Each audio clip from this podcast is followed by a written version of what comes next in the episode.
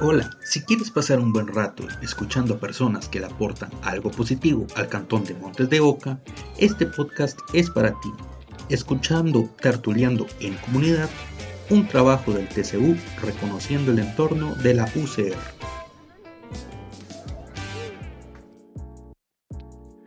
Hola, espero que tengan un muy buen día, buena tarde o buena noche. Mi nombre es Renato Bernal y les doy la bienvenida al podcast Tertuleando en Comunidad, un proyecto del TCU reconociendo el entorno Montes de Oca. En este noveno y último episodio de esta temporada vamos a conversar con la invitada Silvia Salas para hacer un recuento de todo lo que hemos tertuliado en los últimos ocho episodios. Entonces, le damos la bienvenida a Silvia, que ha sido nuestra host en los últimos episodios y esperemos que esté muy bien. Hola Renato y a todos los chicos y chicas del TCU. Espero que todos estén muy bien y al igual que las personas que, que nos escuchen. Para mí es un gusto enorme estar hoy en este capítulo de cierre de temporada para hacer un, un recuento de los episodios, hablar un poquito a través de los temas que, que ya conversamos previamente y eh, que sigan escuchando este podcast que es súper, súper interesante para la comunidad de Montes de Oca. Bien, entonces vamos a aprovechar que tenemos a Silvia, que es la experta de todo lo que tiene que ver con el podcast, para conversar sobre lo que ha sido todos los episodios de la última temporada, ir haciendo un recuento. Entonces, porque además es una temporada bien interesante. Entonces, de episodio número uno tenemos el programa de voluntariado, que es con Lupita Barca, la invitada coordinadora de voluntariado, y con Ana y Otniel, que fueron estudiantes que participaron del voluntariado. Este, este primer capítulo a mí la verdad me gustó muchísimo y me siento pues muy identificada, ¿verdad? Porque también formo parte del, programa de voluntariado y como lo decían Ana y Odniel, voluntariado es una experiencia que pues que te cambia la vida, ¿verdad? Yo creo que todos que, que, estudiamos en la UCR deberíamos estar por lo menos en alguno de los, de los proyectos de voluntariado y es muy bonito porque conocemos personas de otras carreras, a veces, como decía Ana, por, por nuestra carrera tan fuerte como la de ella, la de, la de medicina, a veces pues no tienen chance de, de realizar algún tipo de actividad y, y pues también la, la, virtualidad de estos dos años, eh, en el caso de, de, de, estos chicos les ha como hecho una pausa muy grande, ¿verdad? Entonces esta, este programa de voluntariado pues viene como a, hacer un respiro en, tanta, en tanta virtualidad.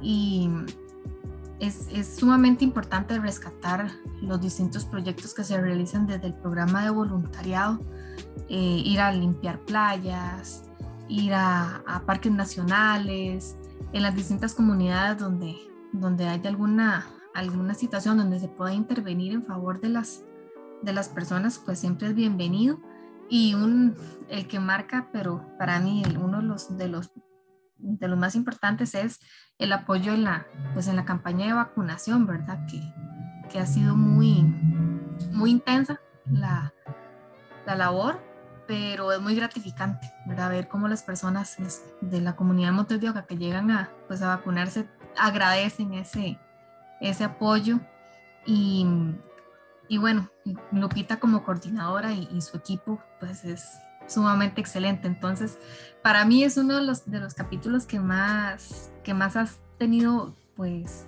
como ese sentimiento, ¿verdad? Porque me siento parte de, y es súper importante que tanto la comunidad de Montes como a nivel, pues, de la U, se reconozca, pues, pues este esfuerzo. Y todas esas cosas que usted está diciendo que le agregan valor a su vida a nivel personal es muy interesante porque tal vez en, en otras carreras como la mía, ingeniería industrial u, otras carreras donde uno tiende a ver eh, las cosas en términos más numéricos y más de que agrega valor eh, de forma numérica y así, eh, puede que no sea tan obvio para uno cómo el voluntariado le va a agregar valor a su vida, porque uno dice, no, ok, yo ocupo hacer el TCU porque necesito hacer tantas horas o necesito llevar estos cursos de la carrera o cosas de ese tipo, pero eh, a pesar de que es más difícil cuantificar el valor que le agrega el voluntariado a la vida de uno, con lo que usted nos cuenta y su experiencia, es evidente que, que a pesar de que no se le puede poner un número, en realidad le agrega muchísimo valor a nivel profesional, a nivel de la vida, incluso a, nivel de currículum, si, si, a uno le, le gusta también rellenar esa parte. Sí, voluntariado es, es muchísimo más eh, lo gratificante que te deja a vos, ¿verdad? De ir a, a, una comunidad y pues dar tu, tu, trabajo, ¿verdad? Yo creo que, que, la acción social es algo fundamental en, en la U y, y, va más allá de salir del, del, espacio de solamente estar en la U para estudiar o para aprender algo. Eh, son espacios que te permiten liberarte por decirlo así, de, del ambiente de la U, te permite conocer habilidades que tal vez tenías y no sabías que, que las tenías, ¿verdad?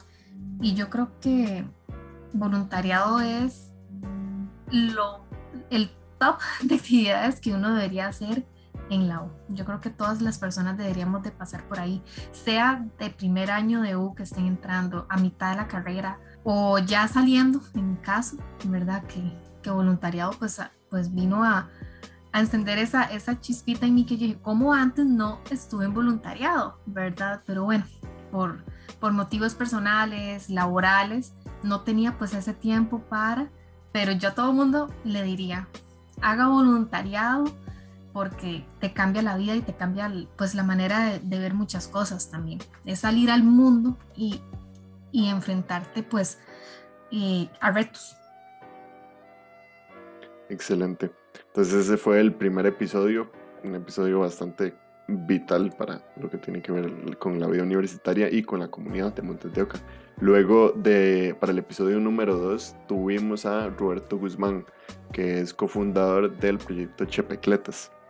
Sí, este, este episodio también fue muy interesante porque, eh, bueno, nuestro TCU se enfoca en la comunidad de Montes de Oca, ¿verdad?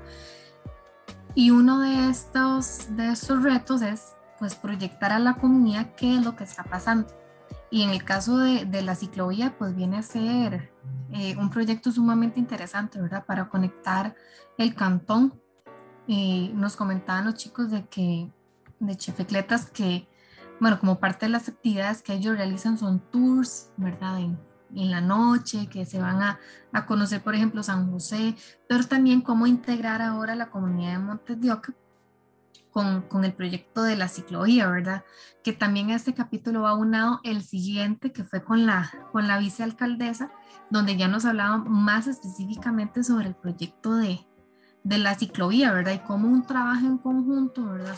No solamente la comunidad y la municipalidad, sino también otras instituciones y cantones vecinos Em, se conforma este proyecto que, bueno, le da una nueva forma de movernos, que en estos tiempos y principalmente diciembre, ¿verdad? Que las calles se saturan, que todo el mundo tiene vacaciones, que todo el mundo anda haciendo compras navideñas.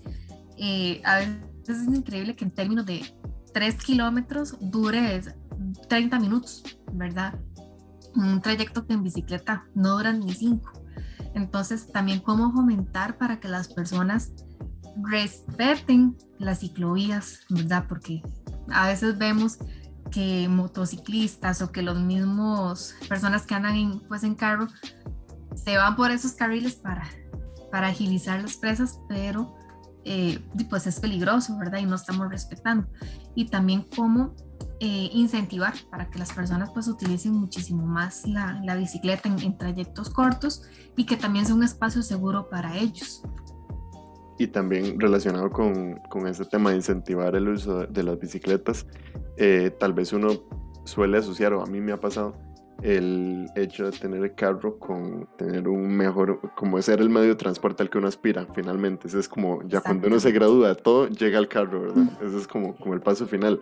Y, y tal vez es una concepción bastante errónea, porque incluso cuando uno ve países con un nivel de desarrollo bastante alto, no, ese no es el, el paso final, sino que más bien la bicicleta justamente siempre eh, pasa a tener inevitablemente un papel fundamental, la, la, bicicleta, caminar, pasa a tener un papel fundamental en la forma como las personas se desplazan en la ciudad y como un medio muy útil. Sí, hay, hay países donde vos ves que tienen cuatro o cinco carriles para, pues, para carros, buses y están prácticamente vacíos y la ciclovía va llena, ¿verdad? Tal vez porque hay, hay lugares, hay empresas donde les, les fomentan el que lleguen al trabajo en, pues en bicicleta y también que tienen las condiciones de que tienen duchas, o les dan algún tipo de incentivo o también son ciudades muy colapsadas, ¿verdad? Y pues en un trayecto en que en bicicleta duras 20 minutos, en carro puedes durar hora y media, ¿verdad? Entonces también es parte como de la conciencia ecológica. A veces nosotros somos como, como muy extraños, diría yo. Queremos llegar de mi casa, al ejemplo, al parque en carro, en un trayecto de un kilómetro. Podemos caminar, podemos ir en, en bus también, ¿verdad? Fomentar ese tipo de, de transportes que, que si bien hacen que la, que la ciudad colapse menos, también es como un poquito tal vez más ecológico, ¿verdad? Ahora que se están incentivando también mucho los buses eléctricos en el país.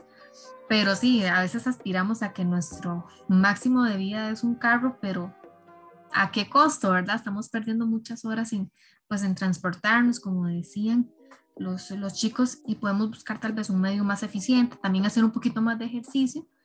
Y pues claro, no estamos satanizando los, a los carros, podemos usarlos en, en, en otro tipo de actividades, distancias obviamente que son mucho más largas, o si tuviéramos algún impedimento pero sí debemos de, pues, de fomentar un poquito más en la ciudad el uso de los medios de transporte alternativos, porque en este momento ya estamos colapsados, no hay, no hay calle para tanto carro, ¿verdad? Y aquí un, un paréntesis nada más relacionado con, con, lo que está diciendo Silvia. En Costa Rica, en Palmares, en Alajuela, hay una empresa, Nalacalú, donde Nalacalú se llama, que claramente no nos patrocina ni, ni tenemos nada que ver con ellos, pero justo con lo que está diciendo Silvia, el 80% de los trabajadores de ellos utilizan la bicicleta como medio de transporte. Es un tema muy incentivado por empresas y parece que esa es como la dirección en la que muchas empresas inteligentemente, en la medida en la que sea posible, están yendo, eh, incluso en nuestro país. Entonces es algo que, que está pasando y es una opción bien interesante. Sí, y bueno, también es importante resaltar que hay zonas del país donde la bicicleta es el medio número uno de transporte, por ejemplo en Guanacaste, ¿verdad? Vos ves que eh, ahí las personas sí se transportan mucho en bicicleta, pero también es por un tema de que tal vez el transporte público, el bus sale cada dos horas, por ejemplo. O el último bus es a las ocho y media de la noche y salen a las nueve. Cosas así. Y si hay ciclovías, ¿verdad? Eh, por ejemplo, yo que tengo familia, pues en, Guanacaste sí, sí veo que las personas se mueven mucho, pero eh, es por, tal vez por esa necesidad de, bueno, no tengo carro y tengo que transportarme y el bus no pasa, pues tengo que usar bicicleta. Pero sería, sería bonito, ¿verdad? Pues traernos como esa, esa idea de andar en bicicleta en la ciudad y sentirnos seguros, ¿verdad? Yo creo que, bueno, no tengo bicicleta, pero me gustaría tener una bicicleta para decir, bueno, vivo a tres kilómetros de la sabana. Me gustaría ir en bicicleta a la sabana, pero bueno, no tengo una ciclovía que me conecte a la sabana, ¿verdad? Entonces, como tal vez fomentar pues, pues más ciclovías que se respeten y también que yo como ciclista me sienta seguro. Muy bien, entonces ese fue el episodio número 2 que fue con Roberto Guzmán, cofundador de Chepecletas, y el episodio número 3 que fue con Ana Lucía González, la vicealcaldesa que ha promovido el proyecto de la ciclovía también. Sí, y es un proyecto pues muy interesante para la comunidad de Montes que también nos contaba la, la vicealcaldesa que se van pues a, realizar más, más ciclovías en los próximos años para conectar sí ya todo el cantón de Montes junto con cantones aledaños, lo cual es pues, muy importante. Sí, buenísimo. Luego tenemos el episodio número 4 que fue sobre la reapertura de parques con José Rafael Quesada, que es el segundo vicealcalde. Entonces, un tema vital también, hablando de aire libre, un tema vital que es la reapertura de parques. Sí, con, pues con la pandemia todo, todo se cerró, ¿verdad? En todo, en todo el país prácticamente. Y también rescato mucho, ¿verdad? Que, que en esta temporada tuviéramos pues dos funcionarios de la municipalidad, ¿verdad? Que, que nos dan, pues por decirlo así, nos dan pelota con, con nuestro podcast eh, es importante, ¿verdad? Que la comunidad sepa que son personas que están para la comunidad y también pues agradecerles a ellos nuevamente, ¿verdad? Que los dos vicealcaldes estuvieran, estuvieran en distintos capítulos con nosotros y este de, de la reapertura de los parques, pues creo que es, es un tema que, que había generado mucha, mucha expectativa en la, en la población, ¿verdad? A veces decían que por qué el parque cerrado si está al aire libre, pero bueno, nos comentaba el, el vicealcalde que pues a veces habían las personas que también no cumplían los protocolos, ¿verdad? Que estaban en el parque todos en un grupo sin mascarilla y era en la época tal vez en la que no, no estaban las personas vacunadas, ¿verdad? Entonces, obviamente pues había un, un riesgo al, al, no cumplirse el protocolo, pero que ya con gran porcentaje de la población pues vacunada y cumpliendo el debido protocolo, lavado de manos o que se limpien eh, las áreas donde, donde están las personas, pues ir generando como un poquito más de, de, apertura en los parques y también nos contaba que se iban a estar realizando diferentes actividades en, en, los mismos para ir integrando poco a poco a la comunidad, ¿verdad? Lo cual es, lo cual es muy, muy importante. Bien, perfecto. Luego, ese fue el episodio 4 que fue con José Rafael Quesada, el segundo vicealcalde. Luego, para el episodio 5 y 6 pasó una cosa curiosa que fue un podcast tan interesante que se extendió tanto que se hicieron dos partes. Entonces, el episodio 5 y 6 en realidad fue un solo podcast que fue sobre el corredor biológico, el corredor biológico interurbano María Aguilar, donde tuvimos a Josie Calvo, que es biólogo del proyecto de paisajes productivos del Programa de Naciones Unidas para el Desarrollo, Josie Calvo, y a Miguel Luna, que es de la Oficina de Gestión Ambiental de Montes de Oca y el representante ante la Comisión del Corredor Biológico. Entonces, como este nexo que hay entre la Municipalidad de Montes de Oca y el PNUD. Sí, es, es importante ver cómo pues, pues desde las municipalidades se crean pues alianzas para, para trabajar en pro de la comunidad y del, y del ambiente, ¿verdad? Yo creo que, que tal vez muchas de las personas desconocíamos que el corredor biológico pasaba por nuestro cantón, ¿verdad? Y desde una definición tan, tan simple que qué es un corredor biológico, qué, qué puedo encontrar ahí, cuál es la importancia, ¿verdad? Se toman pues medidas de, para el cuidado y también cómo nosotros podemos participar en, en estas, en estas organizaciones, ¿verdad? Nos contaba sí que hay en cada cantón por donde se ubica este corredor biológico, hay grupos de personas que realizan los fines de semana este, observación de aves, ¿verdad? Entonces se lleva un, registro de qué aves encontramos en, en, los distintos cantones, especies de, de flora, ¿verdad? Que, lo cual también es muy importante porque atrae a las, a las especies de aves, de animalitos, y cómo, y pues cómo se debe velar para que la comunidad cuide, ¿verdad? Esta, estas zonas que son pues sumamente importantes, ¿verdad? Estamos en, en una gran área de la, de la ciudad y es como un mini pulmón, podemos decirlo así, ¿verdad? Entonces debe pues, pues cuidarse y pues sumamente interesante que se integren a personas de la comunidad, ¿verdad? Porque al fin y al cabo son las que están pues más cerca de, estos espacios y pueden pues, pues colaborar con las instituciones para, para el cuidado de ellas.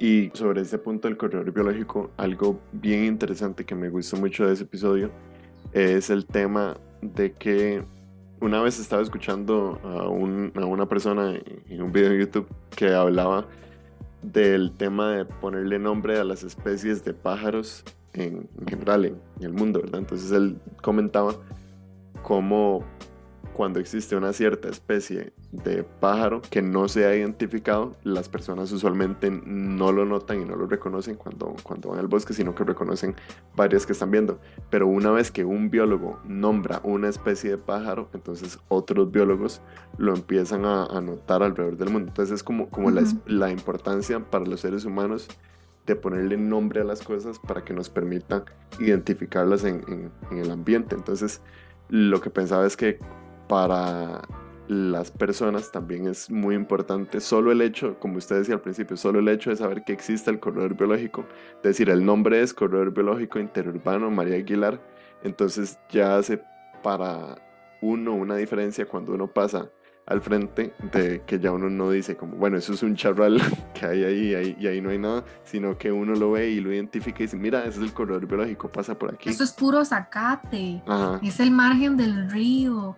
En ese río fijo no hay nada, no hay ni un pez, pero no, a veces estamos totalmente equivocados, ¿verdad? Y como lo decís, em, yo creo que parte de nuestra responsabilidad como ciudadanos es conocer nuestro entorno, ¿verdad?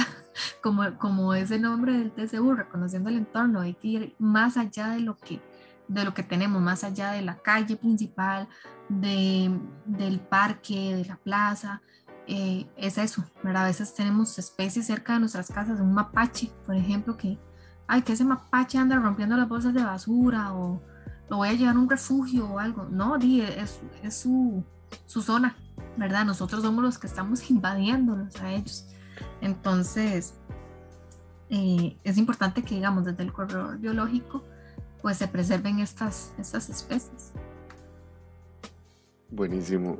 Y luego, como episodio final, tuvimos a Gina Sibaja, que es docente de la Escuela de Ciencias Políticas. Con ella también tuvimos los últimos dos episodios, el episodio 7 y 8, porque también estuvo intensísima y muy interesante la conversación. Entonces se hicieron dos episodios, pero ese fue el último con Gina Sibaja que se trató el tema del retorno a la presencialidad. Sí, yo creo que como estudiantes de la UCR, el, hecho de que desde Rectoría se dijera que el próximo año ya volvemos a la presencialidad fue como un shock, digo yo. Al menos a mí yo siento que no me va a pegar porque ya salí de todos los cursos, pero yo, yo pienso en los primeros ingresos, en los que entraron en 2020, fueron solo dos, tres días a la U ¿verdad? Los de primer ingreso, em, los que ingresaron totalmente a virtualidad este año, el, tal vez el choque, ¿verdad? Que, que les vaya a dar y, y cómo, como nos decía Gina, cómo se va a tratar ese regreso. Nos deja tal vez como más dudas que respuestas. ¿Cuántos cursos van a haber? ¿Cuántas personas por aula van a haber? Sabemos que dependiendo de la facultad donde, donde estemos, eh, las aulas son o más grandes o más pequeñas, tienen ventilación eh, o no tienen ventilación en, absoluto, si se pueden abrir las ventanas o no, ¿verdad? Como en el edificio de ciencias sociales nuevo. Em, si se van a quedar algunos cursos virtuales o todo va a ser totalmente presencial. Tenemos como estudiantes más, más dudas, ¿verdad? y y pues al menos este fue como un capítulo tal vez como más enfocado en, nosotros como estudiantes, pero aún así, por ejemplo, cuando ya se regresa a la presencialidad, el impacto que va a tener tanta población estudiantil en el cantón de Montetioca, ¿verdad? Sabemos que hay comercios que cerraron totalmente. Eh, cuando yo pasé en pleno inicio de la pandemia por la calle de la amargura y ver todos los negocios cerrados un viernes, cuando sabemos que los jueves y viernes la calle es, explotaba, ¿verdad? De gente, no se podía ni siquiera caminar y ahora sabe que hay negocios totalmente cerrados. Entonces, esta, este regreso a la, a la, presencialidad tal vez va a dar como un poquito de respiro a los comercios que se han visto pues, pues sumamente afectados. Entonces, es un, es un capítulo muy interesante que en la próxima temporada, tal vez a, a mediados de, del cierre, finales de, de esta temporada, podemos hacer un análisis de cómo fue ese regreso a la presencialidad, ¿verdad? Sería interesante que quienes vayan a estar en el, en el podcast hablen sobre esto, ¿verdad? Que tal vez tener experiencias de estudiantes y también de profesores, ¿verdad? Que, que es sumamente importante, pues, pues este regreso de poco a poco ir a, a nuestra vida de antes, por decirlo así, o a una nueva forma de vida. Claro, y es, y es interesantísimo porque el hecho de ir a la U y estar en la U se empieza a volver como una cosa, o sea, se forma una cultura alrededor de la U. La, la cultura de ir a comer a tal restaurante o a tal soda que a uno le gusta de tal facultad. Eh, o, o, que es muy común que la gente se reúna en el pretil o en, o en tal zona verde. O para los vecinos era muy común en tal lugar escuchar siempre a los universitarios. Entonces hay toda una cultura alrededor de la universidad que se ha visto pausada totalmente. Entonces, para los profesores que llevan años trabajando, debe ser me imagino, una añoranza muy fuerte de, de volver y de, vivir esa cultura de nuevo y para los estudiantes también. Sí, sí, yo creo que, que este regreso va a marcar mucho, ¿verdad? Esperemos que sean más cosas buenas que, que fallillos de, que vayan a tener, pero sí, definitivamente la comunidad estudiantil impacta muchísimo en la, en la comunidad de, de Montetioca, como vos lo decís, desde eh, personas que tenían apartamentos para alquilar a estudiantes, ¿verdad? Que estos tuvieron que irse a sus casas, quienes vivían en residencias. Ha sido un, un, gran impacto, ¿verdad? Y, y, también principalmente para los que sean primeros ingresos, ¿verdad? O, quienes ya estén, hayan tenido estos dos años virtuales en, en la U.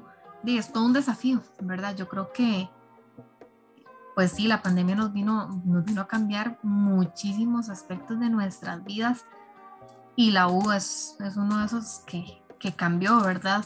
Tal vez al inicio nos fue un, fue un choque muy fuerte pasar de, de, la presencialidad a la virtualidad y ahora regresar de virtualidad a presencialidad pues también va a ser otro, otro choque, pero, pero vamos a ver cómo eh, pues resulta y serían pues como te digo muy interesante ser como en la otra temporada un, capítulo sobre, sobre esto. Sí, eso de fijo, hacer un antes y un después para ver que, que sirva más bien el podcast como de registro, para ir marcando los diferentes momentos. ¿sí? Exactamente, sí. Y bueno, ya para, pues, para ir un poquito cerrando esta, esta tertulia, yo creo que esta fue una temporada donde tuvimos temas súper variados. Yo creo que en estas tres temporadas que hemos tenido podcast no hemos repetido ningún tema y eso nos da una, una señal de que cualquier tema que hablemos pues está relacionado con la comunidad de Montes de Oca, ¿verdad? Y con la realidad del país. Yo creo que así como tenemos tal vez algunas dudas sobre, ejemplo, la ciclovía, hay otras comunidades, no sé, en, Heredia que tiene ciclovía y están pasando tal vez por lo mismo, ¿verdad? Que, que están felices o que dicen, ¿para qué van a hacer una ciclovía?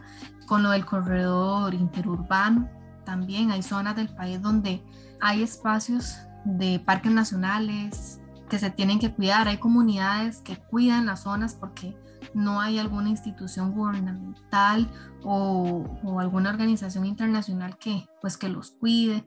Entonces yo creo que son temas que son tanto cantonales como a nivel país, lo cual es muy importante y pues es un, un desafío, ¿verdad? Los, los temas para el próximo la próxima temporada del podcast, pero estamos seguros de que los temas que sean van a ser temas del, acordes a, también a la coyuntura que, que, estamos pasando, tal vez, por ejemplo, ver las terceras dosis, ¿verdad? De, la vacuna, cómo impacta el regreso de la presencialidad en la comunidad. Es, es es muy amplio lo, lo que podemos hablar y, y, pues la verdad estamos muy, muy felices de que tengamos un impacto tan positivo en la, en la comunidad de Montes de Oca, Y como les decíamos en, en el cierre de la temporada pasada, que las mismas personas nos digan, queremos que hablen de tal tema, ¿verdad? Entonces, pues desde el TCU se hace lo posible para, para hablar de, de los temas que la comunidad también quiere, ¿verdad?